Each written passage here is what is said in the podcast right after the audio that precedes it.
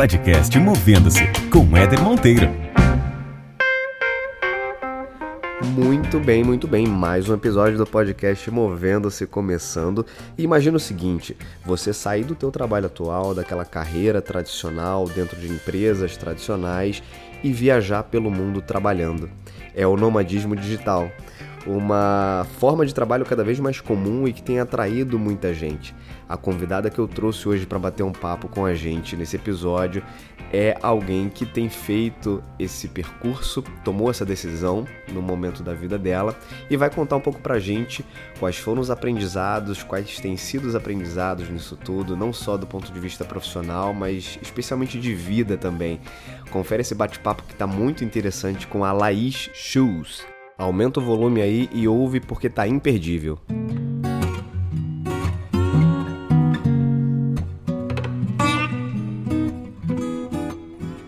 Muito bem, então, primeiro, obrigado, Laís. Queria te agradecer muito pela disponibilidade, pela parceria de fazer parte do podcast Movendo-se.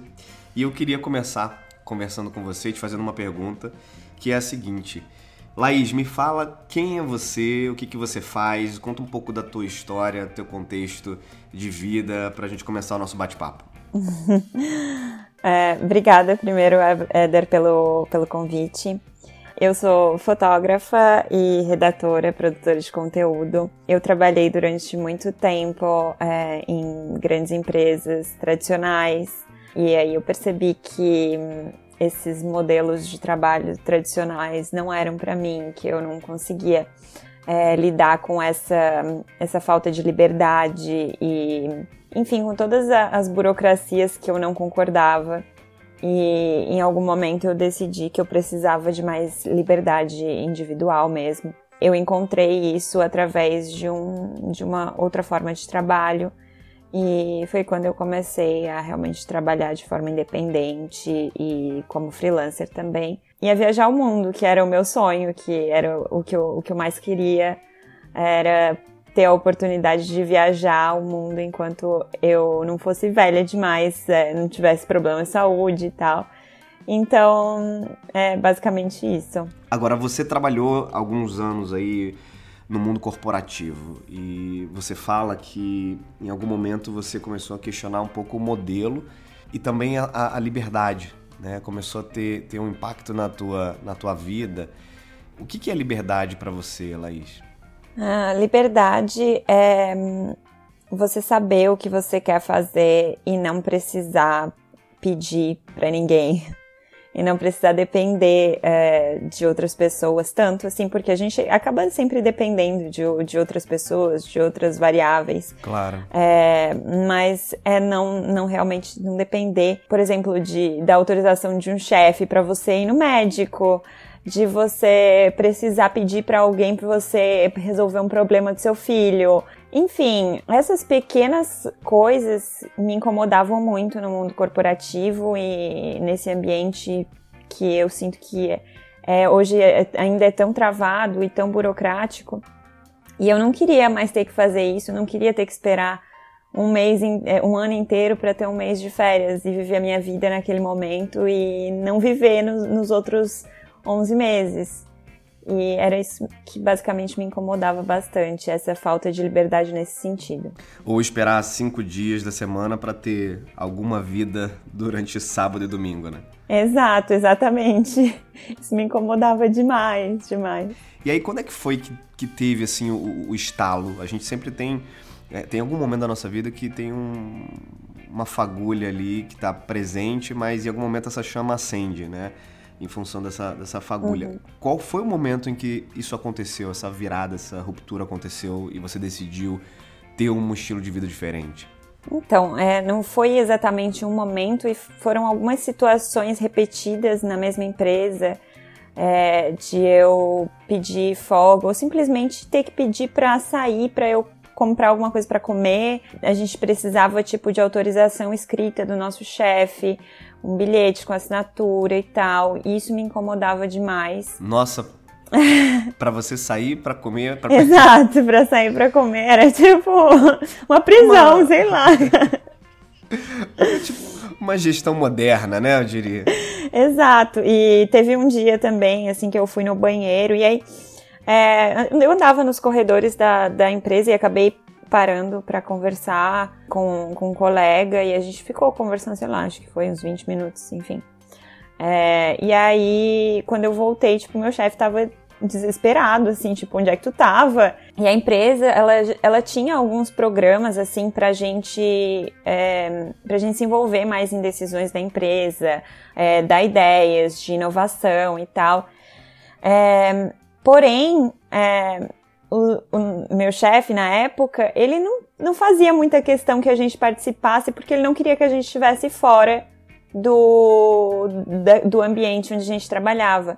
Durante o, o tempo que eu trabalhava lá, eu trabalhava durante nove horas por dia, mas eu não tinha trabalho suficiente para preencher todas essas nove horas. E eu sentia que eu precisava, que eu podia estar tá fazendo outra coisa muito mais produtiva. É, a gente sempre tinha o costume, né, de, de perguntar para os colegas se eles tinham alguma coisa, se, se a gente podia ajudar mas existem alguns momentos que não tem simplesmente. E eu tava lá nove horas do meu dia trabalhando quatro. Sabe que sentido que faz isso? Que sentido que faz eu estar numa empresa nove horas desperdiçando horas que eu podia estar fazendo outras coisas melhores com a minha vida? Perfeito. E é um problema de natureza crônica, né, ao tema produtividade no Brasil. E, uhum. e esse modelo de gestão baseada em horário, né, em cumprimento de carga horária e não em produtividade, ele, ela acaba trazendo esse tipo de situação. Você passa determinadas horas na empresa e está cumprindo aquele horário ou até é, extrapolando aquele horário e em tese você está sendo produtivo porque cumpriu determinada jornada, mas na prática não é isso. Né? Tanto que existe uma série uhum. de análises e provocações comparando a produtividade do brasileiro no mundo corporativo com outras nacionalidades e dão de goleada na gente, né? Porque o, a chave está não em quanto tempo você trabalha, mas o que, que você faz exatamente no tempo que você trabalha. Exatamente, é a qualidade do trabalho. Porém, eu sinto também que esse, esse modelo de trabalho que a gente tem hoje de vender horas, em vez de vender trabalho realmente, de vender o seu serviço, é, é muito complicado porque a gente acaba. Se a gente tem um trabalho que a gente usa poucas horas do nosso dia, mas a gente é obrigado a ficar na empresa durante nove horas, você vai fazer o trabalho em, em, sei lá, em duas horas e vai ficar viajando sem fazer nada o resto do dia, ou você vai ficar ali, tipo, você vai acabar demorando mais para fazer o que você tem que fazer, porque senão você também não tem muito o que fazer, ou, ou, ou até tem, mas eu, eu acho que realmente o, o, o, real problema nesse, nesse momento é realmente essa relação que a gente tem com vender horas do nosso dia, vender horas da nossa vida para o trabalho e não o trabalho em si. É porque a hora, se você for começar a precificar a, o teu tempo, é muito difícil precificar o tempo né? Uhum. Porque cada um tem um, um valor diferente para o que é o tempo, né? Uhum. E quando você começa a precificar o serviço, o trabalho, a produção, a, a, a, ótica muda completamente, né? Porque você não está não tá cobrando pelo teu tempo, você está cobrando pelo trabalho que você está realizando, seja esse trabalho leve 10, 12, 15 horas ou, ou, ou menos, né? Existe uma tendência muito grande nas organizações até em função da reforma trabalhista que aconteceu há um, tempo atrás no Brasil, que é de fato começar a olhar de forma diferente para o modelo de contratação. Então, já existem algumas empresas que têm contratado é, para projetos específicos, com prazos determinados e até contratando né, a pessoa como, como uma, uma empresa e não como, como um CLT, justamente para fazer com que aquele período em que ela esteja, que é um período pré-definido, seja um período somente de produção e ok, eu tô te pagando por, por essa produção especificamente, eu não tô pagando por uma jornada de duzentas e tantas horas mensais, né? Uhum.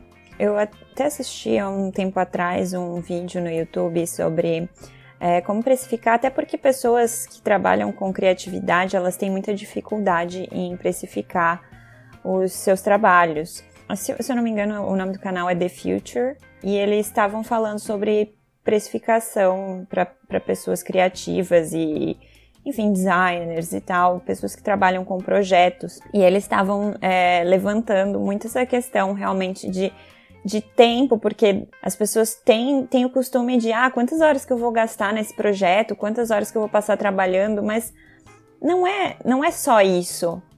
Não é, é, é, a, é a grandiosidade de um projeto, é, é o que você vai precisar fazer e para a pessoa que está te contratando, na verdade não faz muito muita diferença o tempo que você vai gastar e sim a qualidade do serviço que você vai prestar. A gente, eu acho que a gente precisa re, ressignificar essa, essa relação que a gente tem com o trabalho e, claro. e com as horas que a gente gasta trabalhando e com toda essa questão de esforço mesmo que é, passou, assim, acho que ano passado, nos, nos, anos anteriores, tinha muita gente assim, não, tem que trabalhar enquanto os outros estão dormindo, tem que estudar e não sei o quê é claro que a gente tem que se esforçar, mas também até que ponto é, vale a pena isso e, e até que ponto vale a pena a gente glorificar o esforço, esse esforço acima da média, que muitas vezes traz muitas outras é, outros problemas, né, juntos. Desculpa, eu acabei divagando horrores aqui.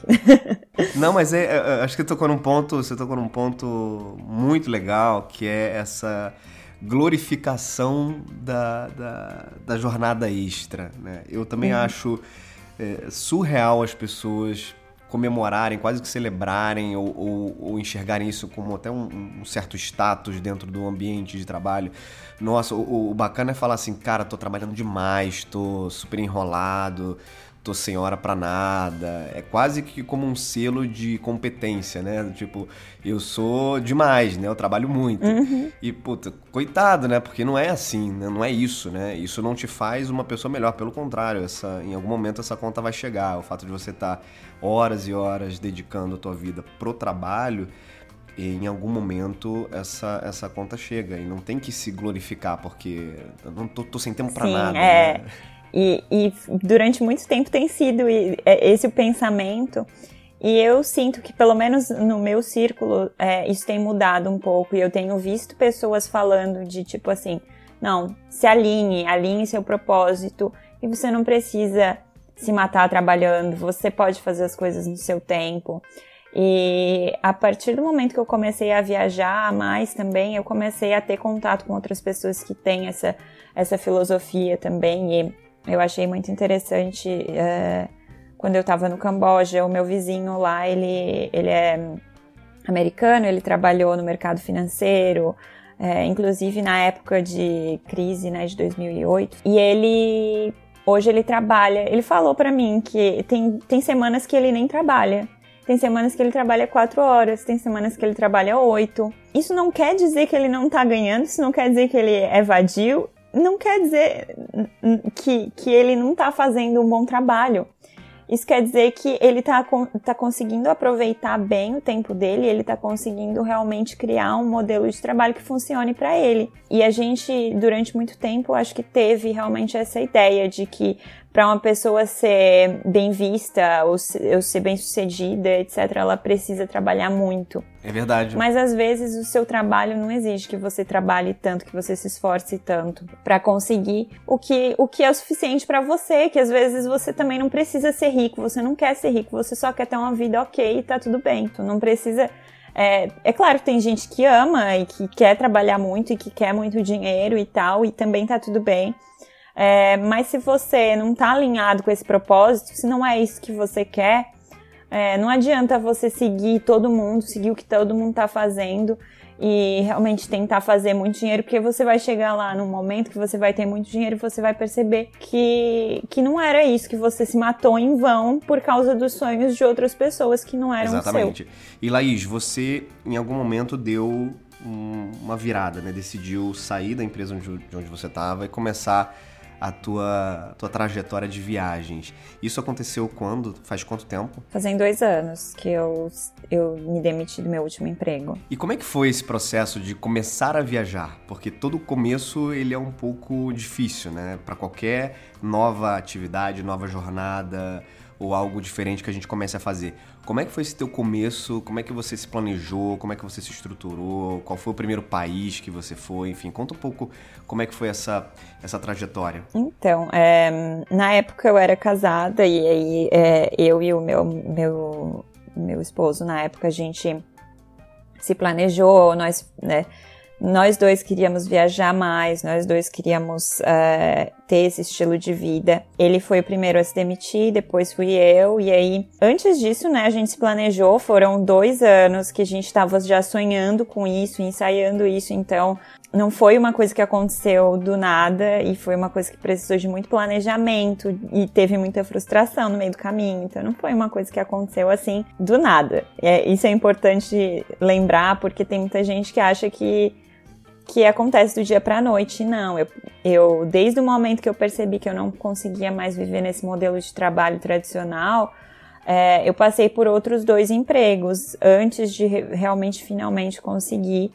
me demitir. E aí a gente se planejou financeiramente e em algum momento a gente começou a comprar passagens para ir para os lugares.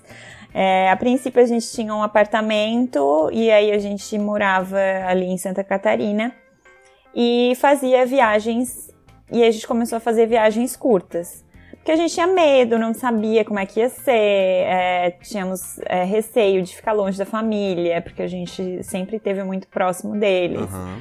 é, dos amigos, e de deixar todo mundo e aí acabar, tipo, sabe, a gente tinha medo, medo do desconhecido, sim, de como sim. que ia ser. Normal. E aí a gente, a nossa primeira viagem foi para o México, nós passamos 10 dias, 10 dias ou 15 dias lá. E aí a gente percebeu que era muito pouco tempo. Para quem está trabalhando, é, a gente, para quem está trabalhando é muito mais difícil é, de realmente é, você aproveitar um lugar, viver aquela vida e, e ter tempo para trabalhar. E aí você, se você vai pouco tempo para um lugar, você não consegue ver o que você gostaria de ver e não consegue trabalhar com qualidade também. É verdade. Você fica com uma, você fica com uma rotina de uma rotina de turista, né? Exato, uma rotina de turista, uma rotina de turista misturada com uma rotina de trabalhador e aí você enlouquece porque você não tem tempo para fazer as duas coisas, você tá sempre cansado e realmente não vive, não, não vai no mercado, não conhece os locais, enfim, não cria uma conexão com aquele lugar. É, e aí depois, isso foi no primeiro ano, e aí depois a gente decidiu que, que moraria realmente durante um tempo fora. E a gente acabou ano passado morando durante três meses na Itália. E aí depois a gente fez algumas viagens, outras também curtas. E é, foi, foi isso no ano passado. E agora eu tô. A gente vendeu o apartamento, né? A gente se separou.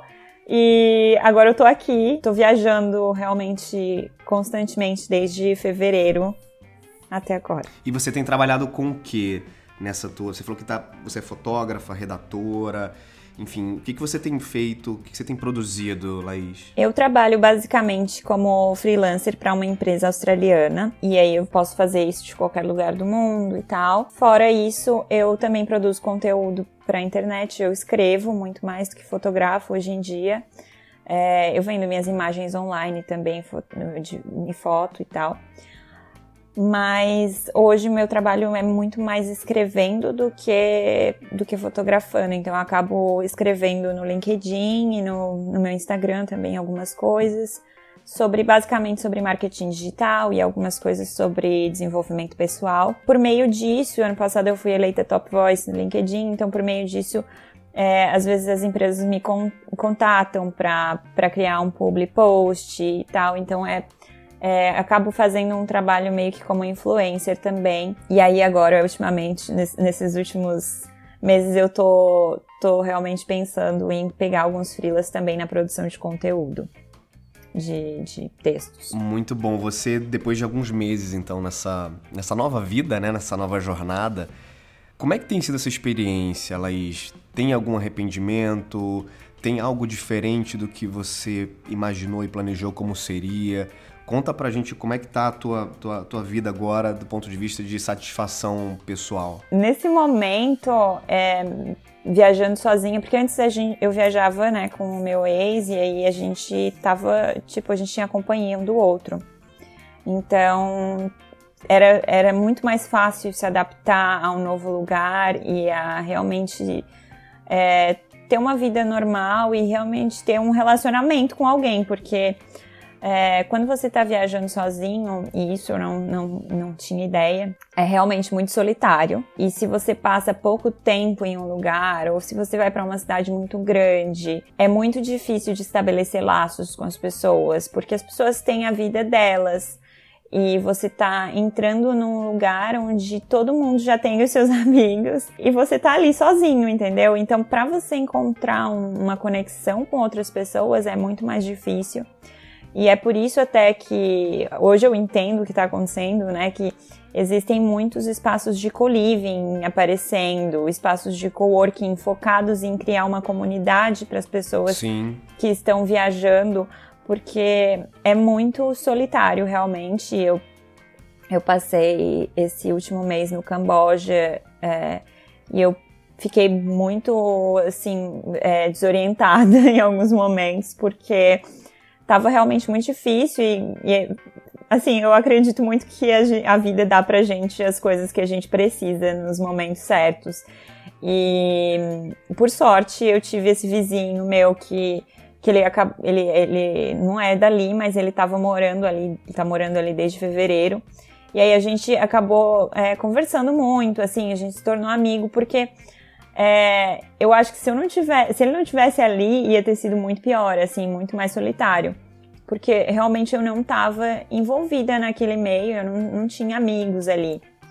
É, então, essa é uma das principais dificuldades, e isso também afeta muito na, na parte da motivação, na, na parte de realmente você criar alguma coisa e porque eu acho que quando você está sozinho, é, quando você não está no meio de outras pessoas que estejam ali trabalhando naquele flow, é muito mais difícil de se motivar também. Pelo menos para mim funciona assim. É, é, claro que existem outras pessoas que podem se sentir bem assim, mas é, eu não me sinto tão motivada. Então, se eu tô junto com outras pessoas, que eu vejo que elas estão trabalhando, que elas estão desenvolvendo alguma coisa, isso me anima muito mais a criar uma coisa para mim. E, e, isso também tem a ver com a solidão. Então, se eu tô me sentindo solitária, é, eu tô geralmente triste, eu tô meio para baixo e eu não vou ser tão produtiva. E isso, e, e, também não estar junto com outras pessoas que estejam produzindo, que estejam criando, também me deixa um pouco mais desmotivada e eu, minha, minha produção cai. Então, é, é muito importante olhar para isso e se entender entender, né? Isso para todo mundo. Olhar para si, entender o que está acontecendo e o que, como que você reage a diferentes situações, é, para saber se isso é para você ou não. Ou também adaptar, claro, tipo, você pode ser nômade, mas quem sabe se você se sente assim, se você se sente solitário, então busque lugares, comunidades que tenham hum, pessoas que você possa se envolver. E depois desse tempo, agora que eu passei, é, que eu percebi isso em mim, é, eu estou dando muito mais valor para as comunidades de co-living, para cidades pequenas, onde eu possa encontrar pessoas que, que são nômades também, que têm isso a ver comigo. E, inclusive, a minha próxima viagem vai ser, foi pensada justamente nisso.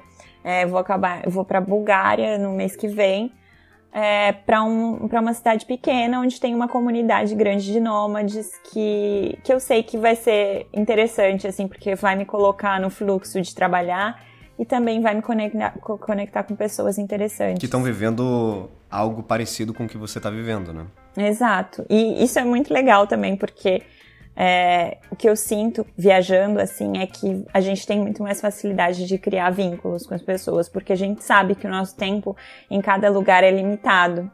Então, é muito mais fácil de se tornar próximo de uma pessoa. Tipo assim, dois dias você já é melhor amigo, entendeu? Entendi. Então, é muito gostoso isso, a gente é, ter essa, essa noção do tempo de, de como o tempo é curto com essas pessoas e a gente dá muito mais valor a elas. E, e estando nesse meio, as outras pessoas também entendem isso e elas também te tratam dessa forma. Cara, que legal isso. Eu nunca tinha parado para pensar nessa forma e de fato faz todo sentido, né? A gente, quando tem um tempo uhum. limitado, a gente procura acelerar as coisas e, e conectar-se, construir muito mais relacionamento porque você sabe que daqui a um tempo isso vai acabar. E a gente não pensa na vida, né? Normalmente a gente não pensa dessa forma. Né? Uhum. Inclusive, pelo contrário, a gente deixa de se conectar, a gente deixa de aproveitar algumas coisas, de dizer para alguém que, que ama aquela pessoa, de, enfim, de fazer alguma, alguma coisa boa para alguém, porque eu vou ter tempo para fazer isso, em algum momento eu vou fazer. Uhum. E às uhum. vezes não dá tempo, né? E talvez essa conexão que você começou a criar fez muita diferença na tua forma de pensar também. Com certeza. Eu, eu antes de começar a viajar sozinha, eu era muito, muito mais fechada com relação aos meus sentimentos, com relação à minha vida. Era muito difícil eu, eu conhecer uma pessoa nova e, e realmente falar sobre coisas é, mais, mais pessoais mesmo. Sempre tive muita desconfiança, assim.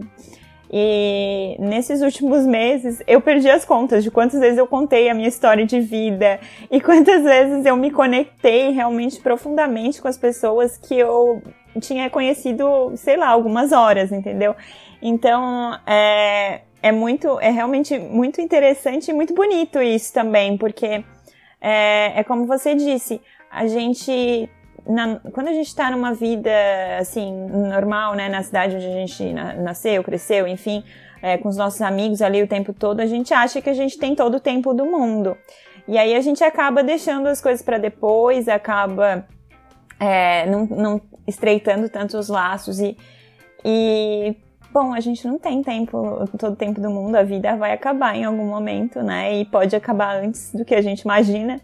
Então, enfim, esse, esse conceito todo de realmente aproveitar o momento, de estar presente, se tornou muito mais forte depois que eu comecei a viajar. E você contar a tua história para várias pessoas, né, de maneira profunda, em, em, curtos espaços de tempo, provavelmente te trouxe um nível de autoconhecimento muito maior, né, Laís? Uhum, com certeza. E, e além disso, não é só eu expor a, minha, expor a minha história, mas também ouvir as histórias dos outros. É, as histórias dos outros e a forma como a gente entende as histórias dos outros, elas, elas são meio que um espelho da gente também. É, porque a mesma história pode ser contada, mas cada pessoa que ouvir vai ter diferentes percepções, diferentes entendimentos, porque todos nós temos experiências diferentes estamos em momentos diferentes da nossa vida. E cada um de nós vai absorver uma parte daquele discurso de uma forma diferente e, e vai fazer com que aquilo é, seja aplicado para gente.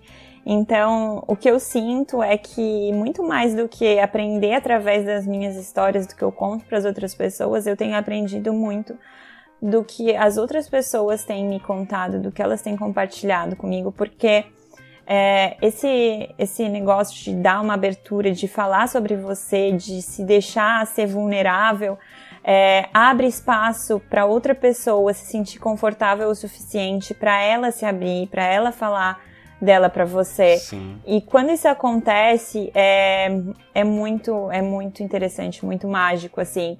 E, e isso te abre realmente oportunidade de entender como é a visão do mundo pelos olhos dos outros.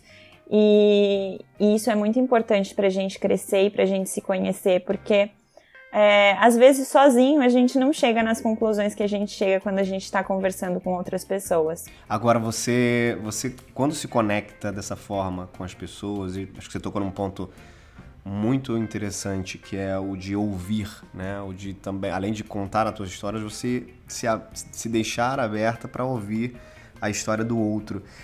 E, e, isso é empatia, né? Isso, isso começa a, a, a te fazer, né? te provocar um exercício de empatia muito grande. Você conseguir se conectar com a pessoa, se colocar no lugar da pessoa, entender uh, os percursos que aquela pessoa passou. Tem até um, um, Não sei se você já viu o Museu da Empatia, que eu acho que, que, ele começou em Londres, se eu não me engano, já teve algumas passagens pelo Brasil, em São Paulo especificamente, que é um museu que mostra, uh, uh, tem uma série de, de, calçados, né, de sapatos, enfim, de várias pessoas, e aí você vai até ele, uhum. você escolhe um par de sapato, você pega um fone de ouvido, você calça aqueles sapatos, que são de alguma pessoa aleatória, que tem ali um, um resumo da, da, da, história daquela pessoa, e você começa a andar com os sapatos daquela pessoa, ouvindo a história de vida dela. E isso cria uma conexão muito diferente porque você começa a entender de fato o que, que essa pessoa passou, o que, que quais foram os aprendizados que essa pessoa teve é, e a conexão que existe a partir daí, a empatia que se cria a partir daí é completamente diferente, né? Eu fiquei arrepiada só de, de ouvir a história. Eu, eu realmente consegui imaginar como é. Deve, deve ser realmente muito poderoso. Vou até pesquisar depois para visitar. Pesquisa, é Museu da Empatia. Uma coisa muito legal que aconteceu nesses últimos dias, Éder, é que é, eu estava em Roma até ontem e, e eu morei em Roma durante dois, dois, três meses quase. E sempre que eu passava na frente de uma igreja lá, eu, eu via um casal de moradores de rua. É, e, e aí, anteontem, eu decidi comprar uma comida para eles. E aí eu fui lá e, e, comecei a conversar com eles, perguntei o que eles queriam comer. Aí eles falaram que eles queriam comer o McDonald's. E aí a gente foi até o McDonald's juntos. E a gente começou a conversar e eu comecei a perguntar da história deles e como que tinha acontecido, é, de eles né, acabarem na rua e tal. E, enfim, eles me contaram tanta coisa da, da, vida deles e de como, como, eles, como eles vivem hoje, como eles eram antes. E, e, meu, e assim, ouvir a história deles foi tão enriquecedor e eu saí, quando eu, quando eu fui embora, assim, eu, fui, eu comecei a chorar no meio da rua. Porque eu, eu comecei a pensar em tudo que eles tinham me dito em, e a questionar tanta coisa que já venho questionando de sociedade, de trabalho, de dinheiro, é, que, sabe, é, é esse tipo de troca que é incrível quando você realmente consegue encontrar pessoas no seu caminho que, que, fazem, que, que te fazem questionar, que te fazem olhar para as outras pessoas como, como iguais, porque a maioria de nós, por exemplo, olha para um morador de rua e acha que é vagabundo, que, ah, porque se ele quisesse ele estava trabalhando, se ele quisesse ele estava melhor, e ele, ele tá ali porque ele não quer, porque ele quer. E quando a gente começa a olhar para as outras pessoas ao nosso redor, seja um morador de rua ou seja realmente um colega de trabalho, uhum. é, e, e, se, e, conseguir se colocar no lugar deles e, e entender que a empatia não é sobre é, como você se sentiria estando no lugar do outro mas é como você se sentiria sendo o outro. Exato. Como você se sentiria se você fosse aquela pessoa. E a gente acha às vezes que a empatia é a gente a gente agir de acordo com o que a gente gostaria de ser tratado, mas não. É agir de acordo com o que o outro gostaria de ser tratado, de, da forma como o outro gostaria de ser tratado. Quando você consegue entender isso, eu acho que fica muito mais fácil de você de você amar o outro, de você perdoar. E, e isso tem me trazido muito realmente é, esse negócio de não julgar, de. de eu, eu, eu não gosto hoje. Eu, eu, eu costumava, né, falar mal das outras pessoas e realmente, tipo, fazer comentários maldosos. Porque a gente tá acostumado a isso, né? E agora, eu, é, sempre que alguém me fala alguma coisa ruim de alguém, eu. É, não acontece muito, porque eu acho que eu mudei também o meio onde eu vivo, então é, tem diminuído muito mais. Mas a hora que alguém me fala alguma coisa assim, ah, essa pessoa é ruim, ela faz isso, isso e aquilo, eu, eu paro e eu penso assim, tá, mas olha só, por que, que você acha que essa pessoa faz isso? Talvez ela tenha sido criada de uma forma diferente, talvez ela tenha passado por experiências diferentes e tá tudo bem. Se, quando você entende isso, que você olha para outra pessoa como uma pessoa que realmente passou por, por, por experiências diferentes da sua, fica muito mais fácil de você amar outra pessoa, de você perdoar qualquer, uh, qualquer coisa. Isso não é ser, ser inocente, não é ser bobo, é realmente é ter a capacidade de ter empatia e se colocar no lugar de outra pessoa, entender a versão dela de uma história, da, da vida, enfim. Maravilhoso. O Laís, o exemplo que você trouxe do, do casal de moradores de rua que você em algum momento decidiu abrir um canal de comunicação com eles é um exemplo super rico que a gente pode levar para todas as relações, inclusive as relações de trabalho. Né? Quantas vezes a gente deixa de, de abrir um canal de comunicação com alguém e perde uma grande oportunidade de compreender um pouco melhor o lado daquela pessoa, de compreender um pouco melhor. Até no dia a dia de trabalho, a gente muitas vezes deixa de se conectar com alguém de uma área que, que é dependente, interdependente, que a gente precisa, né, se conectar com aquela pessoa porque precisa de informações ou o trabalho talvez ficasse um pouco mais mais rico do ponto de vista de troca se a gente realmente se conectasse melhor com as pessoas. E abrir o canal de comunicação, é, muitas vezes deixando preconceitos de lado, deixando uh, barreiras de lado, cria uma perspectiva completamente diferente em relação ao que você pode ter de retorno, né? Você imagina, você foi ali oferecer comida e certamente você saiu com muito aprendizado e, e com uma história é, por trás de vida que provavelmente, pelo que você estava falando, te fez crescer em alguns aspectos.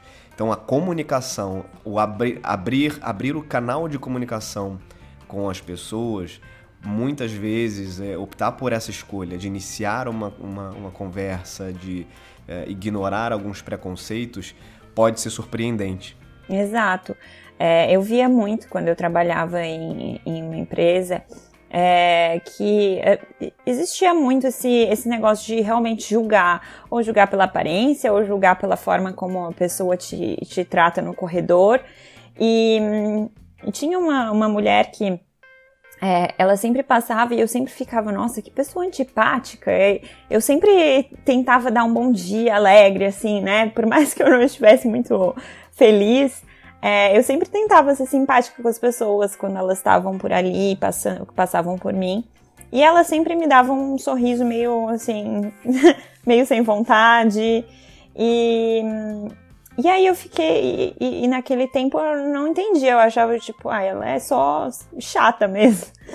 E depois de um tempo, é, eu a gente é, participava de um, de um grupo de ações dentro da empresa e, e aí ela costumava me dar carona é, para ir na outra, na outra parte da empresa para a gente participar desse grupo. E aí eu comecei a conversar com ela, eu comecei a conhecer ela, e ela é uma pessoa incrível, muito querida. É, e, mas isso só aconteceu porque é, a gente acabou se unindo de, um, de uma certa forma, por obrigação. É, mas também porque a gente abriu esse canal, porque eu eu me disponibilizei a conversar com ela e ela também se abriu para mim.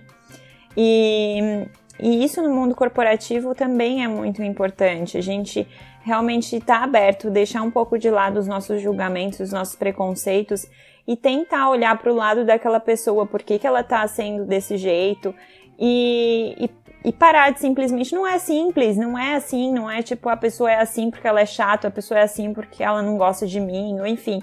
A pessoa é assim porque ela tá vivendo às vezes algum momento que tá que tá prejudicando ela, que ela uhum. não tá muito bem.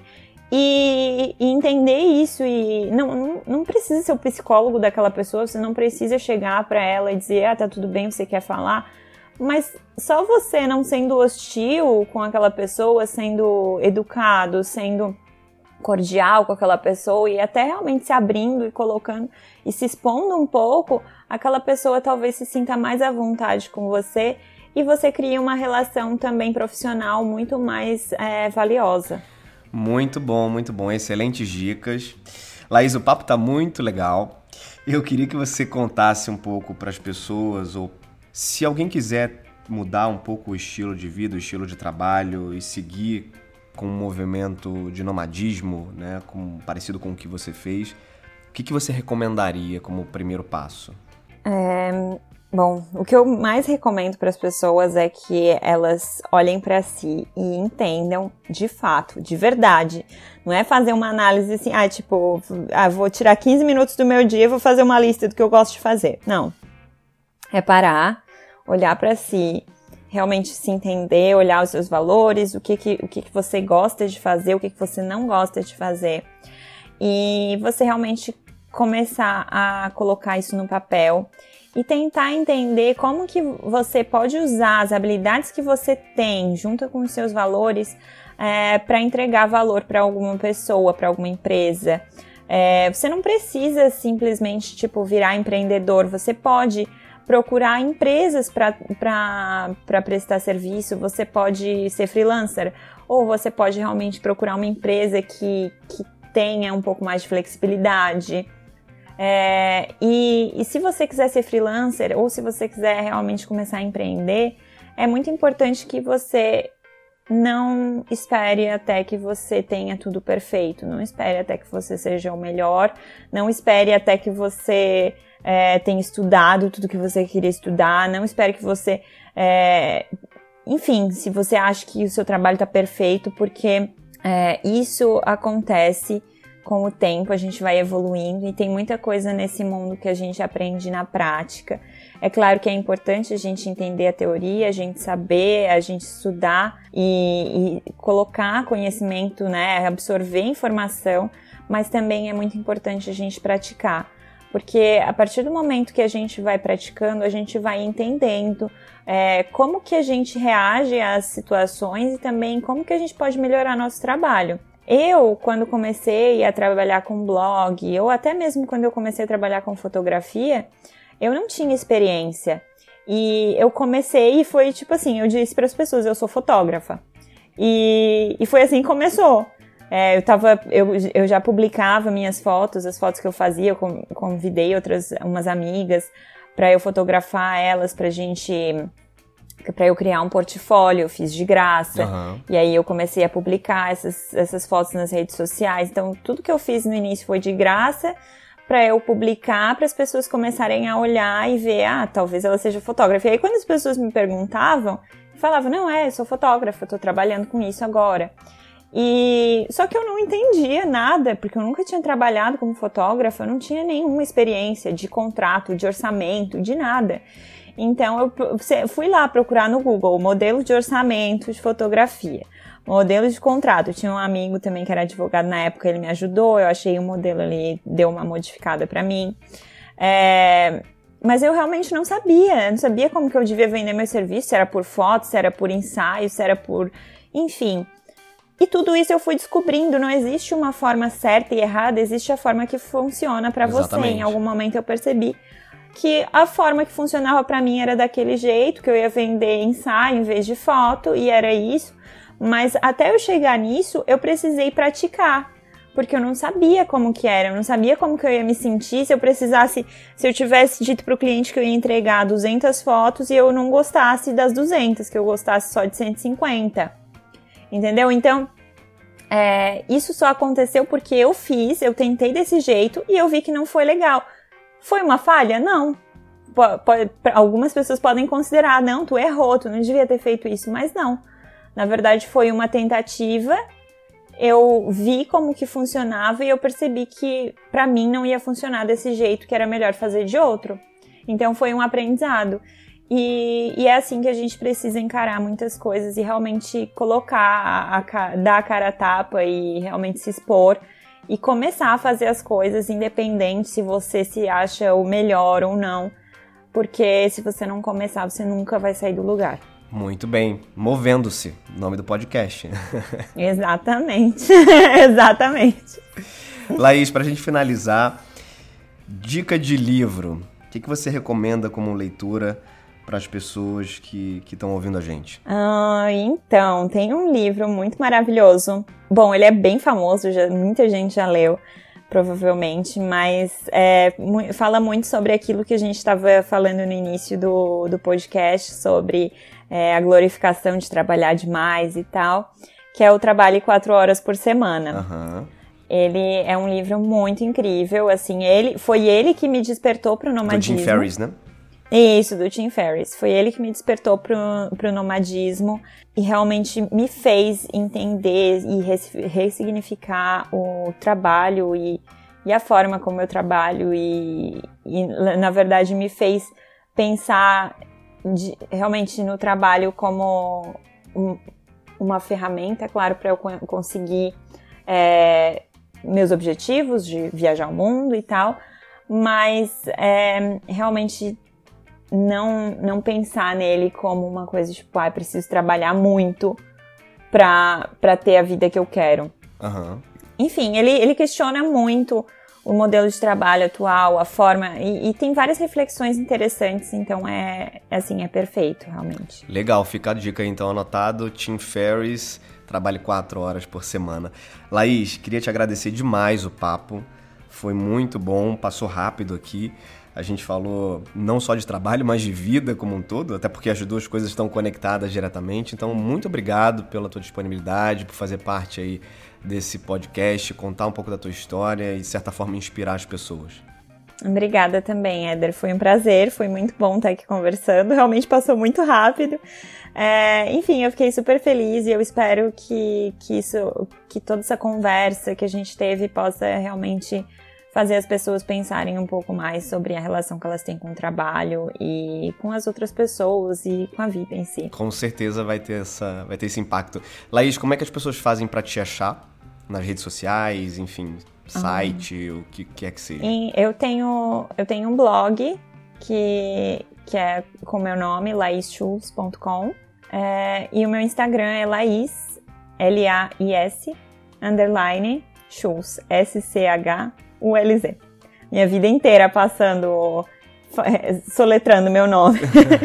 e, enfim, meu tá perfil. Tá acostumada já. Meu perfil no LinkedIn também é Laís Shoes, então é só procurar lá por isso. Estou lá. Hum, maravilha. Esse foi mais um episódio do podcast Movendo-se. Queria agradecer de novo a Laís. E a gente se encontra por aí em um próximo episódio. Até mais.